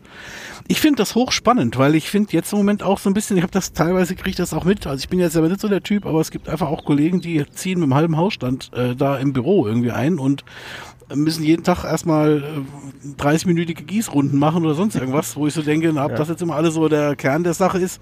Dann ist ein Ähm, Schreibtisch voller Fotos. Ja. Genau, und äh, nur kein Schreibtisch mehr zu finden irgendwie, ne? Und das, und das finde ich halt, und, und ich finde, es hat halt noch einen weiteren Effekt, dass man einfach noch mehr genötigt wird oder, oder, oder, oder auch dahin geht, ganz automatisch dann, dass man einfach noch mehr quasi digital arbeitet. Also dieses papierlose Büro. Also ganz papierlos wird's halt nicht. Aber ähm, es, ich kann nur für mich sprechen, weil wir jetzt auch relativ viel im Homeoffice waren und ähm, man dann automatisch wirklich deutlich weniger Papier produziert und äh, weder irgendwelche Akten oder Ablagen oder sonst Körbchen füllt, sondern tatsächlich, wenn dann eher dann digital Daten austauscht mit Kolleginnen und Kollegen. Und ich finde also eher diese Varianten finde ich super spannend und ich fände es auch schön, wenn das mal breiter gedacht würde und nicht dann doch wieder jetzt nach Corona alles wieder zurückschwappt in den Zustand vorher. Also da kann man vielleicht, so scheiße Corona auch war, beziehungsweise ist, ähm, vielleicht wirklich mal als, lernen, ne? als, ja, aber auch so als, als, als, wie soll ich sagen, als ja, Antreiber oder Motivator ist das falsche Wort, aber im Prinzip als etwas, was, was Dinge angestoßen hat, die wirklich Jetzt dann auch ja mal teilweise vorangehen. Dinge erzwungen, wo man sich Ja. vorher als Arbeitgeber sehr schwer mitgetan hat. Also wer, welcher Ja. Arbeitgeber konnte sich vorstellen, seine fast komplette Belegschaft komplett über Wochen, Monate ins Homeoffice zu Ja. schicken und es hat ja trotzdem oft und überall, also oft und an vielen Stellen funktioniert. Ja, es gibt ja sogar Arbeitgeber, die sagen, es war effizienter. Es gibt ja auch äh, die umgekehrte äh, Überlegung von bestimmten Arbeitgebern, äh, dass sie unheimlich Kosten sparen können. Äh, Das- Büro, äh, Platz, Büroräume äh, und Strom und was weiß ich, was alles Ja. Ähm, ähm, das ist, das ist, also ich glaube, wir werden schon aus diesen Gründen nicht alle komplett wieder ins Büro zurückgetrieben. Ich persönlich äh, äh, trenne Job und Privates gern und werde in dem Moment, wo es wieder was Leckeres zu essen gibt im Büro, In der Kantine. werde ich auch wieder ins Büro gehen. Aber der ganz kurz mal, Schnitzeldonnerstag. gerade nochmal äh, da ein, reingrätschen kann oder andocken kann. Also ich glaube, das ist ja auch aus Arbeitgebersicht ein durchaus wünschenswerter Effekt. Also gerade wenn ich jetzt in irgendwelchen Büroflächen, die in, in Hochpreislagen irgendwie in, in Großstädten, in der Min Innenstadt oder wo auch immer sind, ähm, wenn ich durch sowas einfach 20 Prozent Bürofläche einsparen kann, weil ich halt weiß, also eine bestimmte Menge meiner Mitarbeiterinnen und Mitarbeiter ist sowieso im Homeoffice, sprich nie alle da. Das heißt, ich habe ein Unternehmen mit 100 Leuten und weiß, da sind maximal jeden Tag zwischen 75 und 80 da, dann muss ich halt auch nur eine entsprechende Menge an Arbeitsplätzen vorhalten. Die- das ist durchaus äh, äh, spannend und auf der zweiten Seite, das hat noch eine gesellschaftliche Komponente, das ist ja, ich meine, das wissen wir auch alle, die wir in, in kleineren oder größeren Städten unterwegs sind, allein die Wege zur Arbeit bzw. von der Arbeit weg erzeugen ja einen riesigen Aufwand und einen riesigen Druck in das gesamte Pendelsystem. Und wenn jetzt jeden Tag 20 bis 25 Prozent weniger pendeln, sprich weniger im Zug sitzen oder in äh, mit auf der Autobahn oder auf den äh, Straßen unterwegs sind, äh, in dem Moment wird das gesamte System deutlich entlastet. Und das erzeugt natürlich auch ganz erhebliche, geringere gesellschaftliche Kosten, weil dann ist, äh, muss Ja. weniger Straßen äh, ausgebessert werden, der ganze Klimbim halt. Ja, Man darf natürlich- umweltschonend, ne? ja. Ja. man darf natürlich die umgekehrte Seite nicht vergessen. Ja, die Leute haben jetzt ein Jahr am Fliesentisch im Wohnzimmer gesessen, mit gebeugtem Rücken wie so ein Schimpanse. Ja. Und äh, haben jetzt Rücken. Also man darf natürlich Das- dann das- den Homeoffice-Arbeitsplatz, den muss man dann auch als Arbeitsplatz begreifen und den vernünftig Ja, ausstatten. Deswegen ja? finde ich ja dieses Konzept so gut, dass man den Leuten, es geht ja auch um das Thema, das ist so ein bisschen zu kurz gekommen in meinem Vortrag, um das Thema Fachkräftemangel. Also was Ja. biete ich Ja. Fachkräften, die ich für meine Arbeit begeistern will? Es geht ja gar nicht darum, dass äh, die Firmen sozusagen äh, was wollen wir mit den Mitarbeitern machen und sich das aussuchen können, sondern die wollen ja gute Leute haben und die wollen den optimale Bedingungen bieten und dass man dann eben diesen Typen, diesen unterschiedlichen Typen entgegenkommt. Ne? Ja, klar. Und um das aufzulösen, ich glaube, bis dato, bis Corona war ich der totale Settler auch. Ich weiß, dass die Fensterputzer mal bei mir im Büro waren und dachten, ich bin nicht da, aber ich war irgendwie nur um die Ecke. Und dann sagte eine, was ist das denn hier? Wohnt der Typ hier oder was? Weil ich das bei mir so ein bisschen gemütlich gemacht habe. Ähm, Ja, Und- du fällst aber halt auch schon nicht mehr auf in deinem Büro, weil du irgendwie, du, du wirst eins mit deinem Büro, wenn man da reingeht. ja, Ja? gut, ich bin halt ein äh, Fuchs. Nein, aber durch Corona in Zieht der sich Tat, auch immer das Hemd in Tapetenfarbe an. Genau. Ja. Durch, durch Corona bin ich definitiv mehr zum, äh, zum Traveler geworden und würde mich inzwischen sogar auch total wohl damit fühlen, wenn ich kein festes Büro mehr hätte. Das würde mich irgendwo auch in der Arbeit, ehrlich gesagt, entlasten, weil du nicht diesen ganzen Scheiß mit dir rumschleppst. Ich schleppe, ich bin zigmal umgezogen im Büro und jedes Mal hast du zig Kisten, die du dann mitnimmst an irgendwelchen Devotionalien, die man mal in irgendwelchen Zeiten eingesammelt Ja, hat. das ist wie wenn du privat umziehst und Ja. du schleppst aus dem einen Keller im alten Haus, in Anführungsstrichen, das Zeugs in den neuen, im neuen Haus in den anderen Keller und Ja. äh, guckst es mit dem Arsch nicht an. Also das ist, das heißt, da kannst du eigentlich auch wegschmeißen. Und ähm, das, ähm, und das finde ich ja das Spannende bei sowas, dass du dann wirklich äh, einfach einen anderen Ansatz hast und, und ähm, hat vielleicht auch Auswirkungen auf die Arbeit als solche. Du musst halt mehr projektbezogen arbeiten und nicht so dieses klassische. Arbeiten ja, genau. ist ja eh in aller Munde. und Ist so. sicherlich auch für die mittleren Management-Ebenen mehr Aufwand, weil die natürlich auch dann einfach ein bisschen mehr, äh, noch mehr die, die, die, die Abteilung sortieren müssen, strukturieren müssen, etc. Ja, aber für uns Aber- als Top-Bosse ist Ja, das ja egal. Also, ja, das das, ist egal. macht ja unser Mittelmanagement. So. Ich schicke auch an mein Team, te- schicke ich einmal die Woche ein Dickpick und dann ist Genau. Dann wissen alle Bescheid. Das, in, in, in, Prollos, in Prollos Team heißt der wöchentliche Newsletter Daily Dick Pic oder so. Ja, das, das, das, das wäre geil. Und ähm, Prollo, danke, danke ähm, für, die, für die schöne Überleitung. Wenn jetzt, wenn jetzt zum, zum Thema Homeoffice alles gesagt ist, möchte ich nämlich euch mal kurz mitnehmen in die Major League Baseball. Also Big, äh, Dick Pick ist jetzt ähm, vielleicht ein bisschen übertrieben gewesen, aber ähm, es gibt da eine neue Regel. Wer kennt sich ein bisschen aus mit Baseball? Also Ich, ich will nur ich kenne mich aus, aber ich will nur ganz kurz eine, eine Sache feststellen. Ich habe über das Homeoffice geredet und dass du dann schon wieder an Dickpics denkst, das das war doch der mir, Prollo. Was? mir einiges. Das war doch der Prollo. Was? ja, aber wir waren gerade beim Homeoffice und nicht bei Dickpics. Das war schon längst abgehakt. Ja, aber der, der, der Prollo Ja, hat's ja, doch, ja, ja, ja, Prollo, Ja, Prollo ja. doch wieder, wieder eingebracht und ich habe nur den Ball aufgenommen, weil ich diesen, Bälle, diesen bitteschön. Ball in die Major League Baseball doch nehmen wollte. Es geht nämlich tatsächlich um Bälle, so hätte man es auch machen können. Ne? Es Bälle, also Zwei. Nicht Nein, Eier, aber ich- aber Bälle. Das Ähm, Bällebad. Ja. Und zwar, und zwar, also es gibt wohl tatsächlich, es Schön. gibt wohl tatsächlich, das habe ich mal, das habe ich mal irgendwo am Rande, ich weiß nicht, ob es in einem Film war oder äh, eine, eine echte Geschichte. Ähm, äh, es gibt wohl tatsächlich das Problem oder die Möglichkeit, dass, dass die, die, die Pitcher, also die Werfer, dass die sich irgendeine Paste, irgendeinen Kleber, irgendeine Schmiere in die Hand machen, um dann äh, einen, einen besseren Wurf landen zu können. Also, dass da, keine Ahnung, die sich irgendwas in die Hand machen.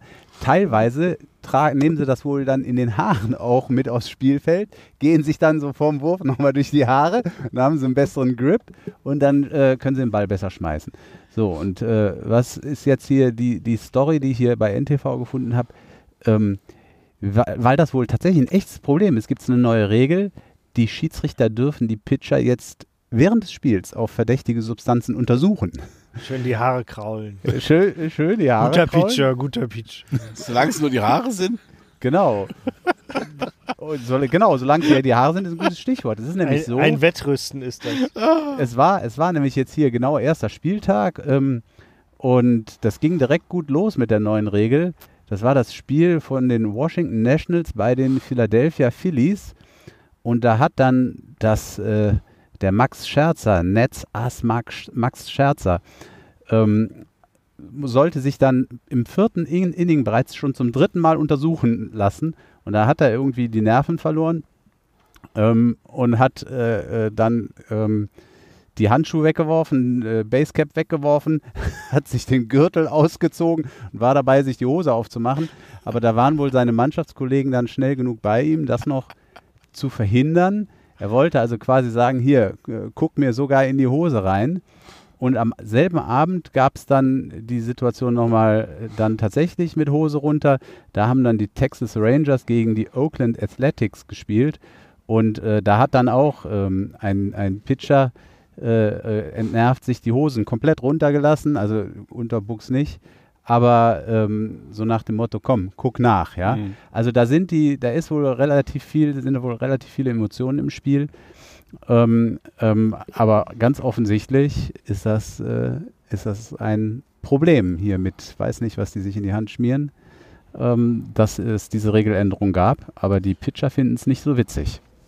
Ja, und warum, also das ist dann Wettbewerbsverzerrung oder was? Oder warum lässt man es nicht einfach so laufen? Ähm, man lässt es nicht so laufen, weil es tatsächlich wohl wettbewerbsverzerrend äh, ist. Und mir fällt jetzt, wo du gerade gesprochen hast, ein, dass ich glaube, dass das beim Cricket doch ein richtiger Skandal war. Cricket, andere Sportart, anderer äh, äh, Kontinent sogar. Ähm, ich meine, da äh, wurde sogar eine Nationalmannschaft oder so disqualifiziert mal. Da, also das ist ein großes Thema wohl, ne? Also werfen mit irgendwie äh, irgendwelchen Substanzen in der Hand geht wohl besser, hast du mehr Schmackes, vielleicht mehr Spin im Ball. Ja, ich habe mich eh mal gefragt, Ahnung. wie die so einen Curveball oder sowas schmeißen können. Äh, aber vielleicht hat das auch damit zu tun, wenn da diese Substanz auf dem Ball ist, beeinträchtigt das vielleicht auch den Schlag. Ne? Das wenn der Typ sein. den dann trifft und dann schmiert er da irgendwie ab oder so und fliegt Ja. ga- ganz anders, Oder- als wenn er so Stimmt. fliegen Oder würde. bleibt am Schläger kleben. Das wäre das Allergrößte. Ups. Das hätte ich gerne mal sehen. Ja, das war's schon hier aus der Major League Baseball. Hervorragend. Ich hätte noch was auch zum Thema Sport. Ähm, und zwar, da habt ihr ja alle mitgekriegt, äh, es gibt äh, äh, eine EM aktuell. Und ähm, Tisch, Tischtennis. Baseball. ja, beides und im Fußball. Und ähm, äh, genau, und da habe ich eine Kolumne von Sascha Lobo. Fand ich ganz schön. Ähm, da geht es um das Thema Regenbogenbeleuchtung. Ähm, und er sagt, er stellt eine ganz steile Theorie auf. Äh, also ich habe das ja mitgekriegt, dass ja die, ähm, die München Allianz Arena sollte ja quasi in Regenbogenfarben leuchten und so weiter und so fort, auch während des Ungarn-Spiels, um da dem Viktor Orban dann so ein bisschen zu zeigen, dass seine Politik scheiße ist und so weiter und so fort. Und vor allen Dingen natürlich auch um die entsprechende Gruppierungen äh, Lesbian, Gay, Bi, Transgender, Intersexuell, Queer und so weiter ähm, dann quasi ähm, einfach zu unterstützen und da Solidarität zu bekunden. Und er sagt halt, das Schöne, die äh, UEFA ist ja so ein bisschen rumgeeiert, hat ja dann bei der Kapitänsbinde von Manuel Neuer gesagt, ja, das wäre okay. Ähm, und hat äh, gleichzeitig aber dann gesagt, das wäre jetzt aber eine politische Äußerung und der Fußball wäre ja völlig unpolitisch. Und er stellt die Theorie auf, dass sie einfach durch dieses Gekaspere und dieses Gedöns ähm, ähm, äh, ähm, dass die UEFA dadurch im Prinzip das eigentlich am stärksten gefördert hat, was sämtliches, wie er es in der Überschrift auch macht, das war mächtiger als jedes Marketinggelaber. Ähm, dass also quasi allein durch dieses Rumgeeiere der, der UEFA das Thema so präsent in den Medien war, in allen Varianten, dass also das jegliche, wenn man es einfach nur hätte laufen lassen, wäre das wahrscheinlich längst nicht so stark irgendwie diskutiert worden. Und ähm, da ja. wäre jetzt mal so ein bisschen von euch die Einstellung einerseits zu dem Grundthema, wie die UEFA da rumgeeiert ist, und B, aber auch so die These, die ihr hier aufstellt, ob man das so auch, ob ihr das so ähnlich seht. Also die These, äh, wie, das hat der, hat der, der Thomas Hitzelsberger ja auch gesagt. Der, das war auch, äh, hat ein Interview gegeben, der ist ja einer der wenigen Fußballer, die sich auch, wenn, wenn auch am Ende der Karriere oder nach der Karriere geoutet haben als homosexuell. Und der hat auch gesagt, dass das war das, das Rumgeeier, dieses Verbot dann auch am Ende, es war das Beste, was passieren konnte. Ähm, das hat äh, die äh, maximale äh, Aufmerksamkeit garantiert. Die einzige Frage, die man sich stellen muss, ist, äh, war die UEFA wirklich ey, vielleicht sogar so clever, dass sie genau das absichtlich gemacht hat? Nie Extra, im Leben. Extra. Also die Nein. UEFA macht nur Dinge, wenn sie Geld dafür kriegt. Nein, Aber das- wenn, und, ja, und zwar das- viel Geld, sonst macht die gar nichts. Ja, das war natürlich jetzt nicht ganz ernst gemeint, Ja. Aber ähm, da, das, das wäre natürlich äh, grandios. Ähm, die müsstest du dann abfeiern, aber das tun wir hier nicht. Ähm, ansonsten, ansonsten ja, was, was soll man sagen? Ne? Die, die, die Botschaft, äh, die da transportiert wird über Regenbogenfarben, äh, die, die ist natürlich absolut positiv. Also das, das steht ja eben ne, für äh, sexuelle Selbstbestimmung, für Freiheit eigentlich schon fast äh, Ich hätte, generell. ich hätte gedacht, das ganz generell für Toleranz steht, Genau. egal wofür. Genau. Also, Genau, es, es, es, es ist einfach äh, äh, definitiv eine, eine positiv besetzte Botschaft und ich ähm, fand ganz interessant, ähm, da muss ich die UEFA dann jetzt ja auch fast äh, in Schutz nehmen. Ich fand ganz interessant, ich habe gelesen, da sagte einer, ähm, eigentlich ist das überhaupt gar kein politisches, keine politische Äußerung, sondern ähm, das ist ja, es geht einfach nur um die Darstellung von Werten. Ja? Genau. So, das ist, äh, das ist ähm, das, was auf jeden Fall, äh, kann man erstmal so stehen lassen, das ist so richtig. Aber die UEFA hat ein Statement abgegeben, ähm, und jetzt zum Thema UEFA in Schutz nehmen, die hat ein Statement abgegeben, was nicht ganz von der Hand zu weisen ist. Die UEFA hat nämlich gesagt, ähm, die, der Antrag war falsch, schon falsch gestellt. Die haben das Ganze, also die Stadt München hat das Ganze als politischen Antrag gestellt. Die haben nicht gesagt, wir wollen hier unsere Werte, äh, Toleranz, Selbstbestimmung und was weiß ich was ähm, damit äh, signalisieren, sondern die haben das konkret mit Orban und seiner Politik und diesem Gesetz verknüpft und haben damit äh, daraus eine politische Botschaft gemacht. Das kann man nicht ganz von der Hand weisen. Der Antrag ist tatsächlich politisch formuliert gewesen von der Stadt München. Ähm, und insofern so, so ein kleines, so ein kleines äh, bisschen Verständnis für die UEFA kann man da fast äh, aufbringen. Na, das ist aber eine solide 8 von 10 auf der Ausredeskala, würde ich mal sagen. ja, kann sein. Wahrscheinlich Juristen. Guck mal, sag mal, der Hase ist da. Der Hase die ist haben, da. Eben haben wir drüber gesprochen, da sitzt das kleine Kaninchen und knabbert den Klee. Ja, ja, und da ist doch auch da, wo du immer stehst, Ben, oder? Nee, Nach der ich Sendung. gehe da hinten zu dem Baum. Also hat das Ja. Er knabbert den Klee am Baum. Da guck. hat da Oh, einer, oh. hat da einer was gesagt? Ach, das ist so süß. Wir haben hier auf der, hinter uns die Assis, vor uns die Kanickel. Ist doch unglaublich. Ja. Ja, wunderbar. Na, warum haben wir eigentlich den Prollo hier immer dabei? Was? Den Prollo. Ja, Ich niete den gleich um, den esse ich. nee, aber Biohase eben. Das ist voll süß. Man hatte beim, beim Prollo immer das Gefühl, der macht hier gerade so, so, so 90 Minuten Wellness von der Family, lehnt sich zurück, lässt Ja. sich ein paar blöde Von der Bagage. einfallen. Der Bagage, der Bagage. Ich habe tatsächlich noch eine Kleinigkeit für euch dabei. Ähm, es geht um Serienmord. Weil nämlich, ähm, eigentlich geht es um Google. Ähm, hier ist nämlich äh, der gute Christo Georgiev. Oder ich weiß nicht, ob man Christo, das fängt mit einem H an, ob man das vielleicht möglicherweise auch Christo ausspricht. Ist aber auch egal. Der gute Mann ist nämlich, äh, ich sag mal ganz äh, ähm, neutral Business-Fuzzi und äh, hat irgendwie äh, dummerweise, äh, hat ihm ein Kumpel gesteckt, ist der aber jetzt äh, bei diesen Google-Suchvorschlägen, die man ja kennt. Ne? Du gibst ein Wort ein, dann rechts hast du so ein, nicht äh, Quatsch, Suchvorschläge, also rechts hast du so einen kleinen, äh, kleinen Zusammenfassung. Ja, ich suche zum Beispiel nach dem Typen und rechts sehe ich so ein schönes Bild und mit einer kleinen Kurzbeschreibung, die dann aus Wikipedia kommt. Dummerweise äh, hat sich Google jetzt, äh, also der böse Algorithmus hat den armen Mann nämlich jetzt mit dem Christo Bogdanov Georgiev verknüpft, auch als der Sadist bekannt, ein bulgarischer Vergewaltiger und Serienmörder. Ja. Und äh, der gute Mann äh, hat jetzt, wie ihr hier seht, sein, äh, sein Passfoto oder sein, äh, sein schickes, wirklich sehr schickes Business-Foto verknüpft mit diesem Wikipedia-Artikel von so einem fiesen Typen, der genauso heißt wie er, vorgefunden. Das heißt, wer den Mann googelt, kriegt halt das schöne Foto von dem armen Typen ähm, und den Text vom Serienmörder. Und äh, das bringt mich so ein bisschen äh, zum Thema Algorithmen. Ähm, er hat es tatsächlich innerhalb weniger Tage aufklären können und hat dann Google dazu gebracht, dass dieses Foto wieder verschwindet und war auch so ein bisschen überrascht, dass ausgerechnet jetzt sein Foto da erschien, weil der Name ist wohl tatsächlich ähm, durchaus gängig. Also es gibt wohl hun zumindest hunderte Leute äh, mit dem Namen und er war so ein bisschen äh, aus dem Häuschen, hat das aber sehr locker genommen. Ja, aber ähm, ist erledigt, äh, war ganz witzig.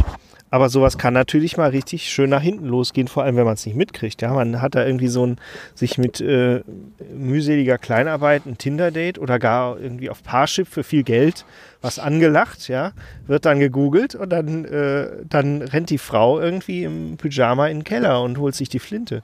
Ja, ähm, also unschön. In dem konkreten Fall jetzt gut ausgegangen.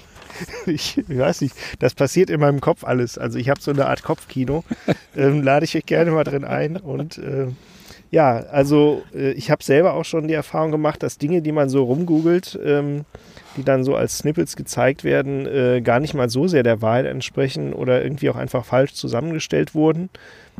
In dem Fall war es jetzt nicht ganz so tragisch, zumal dieser Typ auch, also der Böse, irgendwie äh, 1956 geboren und zwischenzeitlich gestorben war.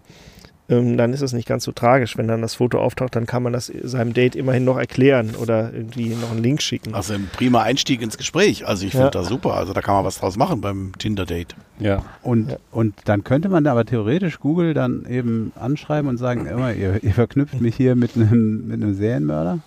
Macht Ja, das ich, mal ich weg. weiß nicht, wie, er schreibt jetzt nicht im Detail, wie er es gedeichselt hat, aber er hat sich zumindest mal ähm, drum gekümmert und ähm, jetzt hätte ich den Text lesen Du müssen. kannst das ja ein aber- Stück weit selber beeinflussen. Also dieses Feld da rechts, das Mhm. nennt, nennt man, glaube ich, Knowledge Grid oder Knowledge Panel, wo Mhm. dann sozusagen weiterführende Informationen zu irgendeiner Firma, du googelst, äh, bei uns passiert es leider noch nicht, aber du Mhm. googelst irgendwie voll in die Presse und dann steht dann da, voll in die Presse ist ein höchst erfolgreicher und höchst konzentrierter Podcast aus dem Badischen.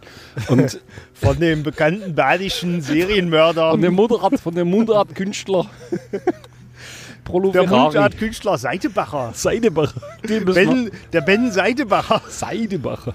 So, und du kannst das, wenn du eine Webseite hast, kannst du da in, die, in dieser Search Console, kannst du sozusagen die Informationen, die du da gerne angezeigt haben möchtest, sofern denn Google und der Algorithmus sich entscheidet, dass du wichtig genug bist, dich in so ein Knowledge Panel da aufzunehmen, bei einer entsprechenden Suchanfrage kannst du die beeinflussen. Aber äh, hier scheint es ja, scheint's ja irgendwie einfach passiert zu sein, ne? Also frei nach Bart Simpson, gibt es eigentlich einen, der Dick Pick heißt? Ist hier einer, der reinscheißt. Apropos reinscheißt. Lass mich raten. Eine Stunde 14. Unglaublich. Ja, aber du fängst immer um kurz bevor die Stunde voll ist oder kurz nachdem die Stunde voll ist, fängst du immer an mit deinem Nicht-Quickie und dann denke ich, man müssen wir jetzt auch noch mal ein bisschen warten, damit du jetzt an dieser Stelle deinen Quickie auch gerne Ich habe mit einem Nicht-Quickie angefangen, um Punkt äh, 60 Minuten. Also das werde ich nachprüfen. Die Baseball-Liga war um kurz, kurz nach eine Stunde und da dachte ich so, wenn ich jetzt die Sirene mache, dann musst du ja deinen Artikel umswitchen. Und außerdem wäre uns sonst hier der äh, Massenmörder verborgen geblieben. Ja, okay, also dann verspreche ich jetzt hier auch einen, einen wirklich ähm, kurzen, einen kurzen Quickie. Ähm, ja, äh, das ist, also ich habe, ich, irgendwie bilde ich mir ein, ich verbinde das mit dem Prollo. Also irgendwie habe ich das Gefühl, das, das wird dem Prollo besonders, besonders gefallen. Also wir, wir sind in Schwäbisch Gmünd in Baden-Württemberg. Und, und da hat ein 32-Jähriger zum Leidwesen seiner Nachbarn eine ganz besondere Methode äh, entwickelt, ähm, seine Notdurft äh, loszuwerden, also auf Toilette zu gehen. Und zwar hat er einfach seinen Hintern aus dem Fenster gestreckt und einfach, einfach nach unten gekackt. Und jetzt frage ich, frag ich dich, was hat das mit dem Prollo zu tun? Ja, frag ich mich allerdings das frage ich mich auch, aber ich, Weißt du was, was wir nicht wissen? ich, Ich Das ja jetzt wär, nicht war an- mehr, den mehr eine Frage an euch, wieso mich das an den Prollo erinnert. Nein, also irgendwie, Ah. ich, ich, ich wusste, es wird ihm gefallen und er grinst ja auch wie ein Honigkuchenpferd. Vielleicht liegt das daran, dass in dem Knowledge Grid, wenn du Prollo Ferrari googelst, dann der Fensterscheißer Im, von, Rom oder sowas steht. Also Im Moment fängt er gerade an, seinen Hintern aus dem Fenster rauszustrecken. Der hat, der hat, die, der hat diese Mit einem Frischluftvariante. Regenbogenfähnchen drin. Die Frischluftvariante hat er auch noch irgendwie dadurch ergänzt, dass er auch irgendwie das Urin wohl äh, in einem Eimer gesammelt hat und dann einfach eimerweise auf die Straße geschüttet hat. Irgendwann war es den Leuten zu doof und dann haben sie die Polizei eingeschaltet, ähm, der dann auch kam und äh, jetzt mit einer Anzeige rechnen Ist- muss. Aber Ist die Story aktuell oder aus dem 14. Jahrhundert? Äh, es kommt so ein bisschen mittelalterlich daher, ne? So hat ein bisschen was vom Brückemenschen, ne? Dass auch den Hintern von der Brücke so rausstreckt. Ähm, aber nein, es ist jetzt hier vom 20. Juni. Warum? Hat er kein Klo? Es gibt keine weiteren Argumente oder äh, Hinweise darauf, wieso der das gemacht hat. Auch zum psychischen Zustand, das steht ja ausdrücklich, äh, konnte der Sprecher der Polizei keine Angaben machen. Also ich bin ja, ich bin ja, nachdem ich von Berlin weggezogen wurde von meinen Eltern, auf dem, im hessischen äh, Land, Ländle aufgewachsen. Und da gab es auch so ein Holz, so ein Fachwerkhaus, wo ein älterer Mann wohnte und da war dorfbekannt, dass der immer auch direkt aus dem Fenster seicht. So, ne? Der hat einfach immer auch so rübergelegt und laufen lassen. Und als er dann gestorben war, musste man dann dieses Haus da irgendwie räumen und dann war das durch diesen Urin war das so baufällig geworden, dass du die ganze Mauer da renovieren musstest. Das war komplett, dieses ganze Holz hatte total gelitten, weil der 20, 30 Jahre einfach immer die Hauswand runtergepinkelt hat. Super. Lecker. So, wir werden jetzt hier umzingelt von Ja, steht so irgendwelchen, äh, irgendwelchen äh, ich habe eben noch gesagt, was das hier für ein Parkplatz ist, von den entsprechenden Autofahrern dazu. Ich weiß nicht, wem wir jetzt hier auf die Füße getrieben sind. Der umkreist uns jetzt hier. Jetzt kommt aber hier so ein Kleinwagen. Okay, noch einer. Oh ja, ja, guck mal hier, jetzt kommt der rechts. Das ist hier ein Überfall. Nee, das ist eine junge Dame. Also hier ist immer was los. Der Prollo hängt schon mit dem Hintern aus dem Autofenster. Wir müssen jetzt hier Ja, einpacken für der heute. Vollmond geht auf. Äh, ich finde, es macht echt immer Spaß. Was ich noch sagen wollte, eingangs, da wurde ich unterbrochen. Wir werden jetzt ja auch demnächst in die Sommerpause gehen, in eine kleine Sommerpause, allerdings nur, ich glaube, eine Folge machen wir noch, ne? In verkürzter Ja. Mannstärke oder wir schalten den Beef live aus dem Urlaub dazu. Und dann wird voll in die Presse ein paar Wochen von on, on Air oder Off Air sein und auch anderen Podcasts äh, die Gelegenheit geben, mal wieder ein paar Zuhörer zu bekommen. Aber diese machen wir noch, die nächste noch und dann freue ich mich, alle bei der nächsten Folge wieder zu hören. Ich hoffe, ihr hattet genauso viel Spaß wie wir. Macht's gut, Jungs. Bis, Bis bald. Und Dickpics immer erst nach schriftlicher Aufforderung. Richtig. Tschüss. Tschüss.